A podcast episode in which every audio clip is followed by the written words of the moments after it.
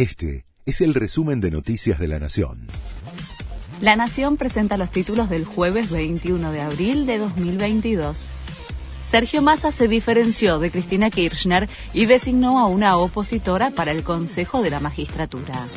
El presidente de la Cámara de Diputados comunicó a la Corte que Roxana Reyes, de la UCR, se sumará al órgano que elige y controla a los jueces.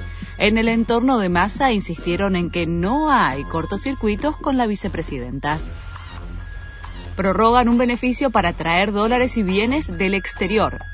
Alberto Fernández extendió hasta fines de mayo el plazo para que los contribuyentes que tengan activos en el exterior puedan pagar menos en concepto del impuesto a los bienes personales si deciden traerlos al país. La medida se publicó en el boletín oficial este jueves. Una chica habría fotografiado las claves de las tarjetas de sus amigas para hacer gastos altísimos. En audios que se filtraron en redes, familiares de las afectadas, alumnas de un reconocido colegio secundario de Belgrano, señalan que la chica las usó para acceder a pasajes al exterior, viajes en Uber y ropa de marcas exclusivas. Los gastos ascenderían a más de 15 mil dólares. Emmanuel Macron y Marine Le Pen se cruzaron en un fuerte debate a días del balotaje.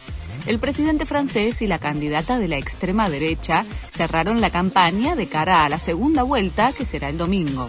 Los analistas aseguran que en el duelo con su rival, Macron se impuso fácilmente con una buena defensa de sus argumentos. Además, atraviesa una dinámica ascendente en los sondeos desde hace varios días. Boca y un nuevo empate en la bombonera fue ante Godoy Cruz, 1 a 1 por la fecha 11 del torneo de la liga.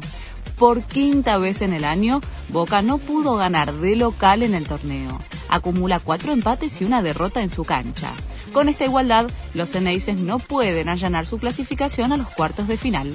Este fue el resumen de Noticias de la Nación.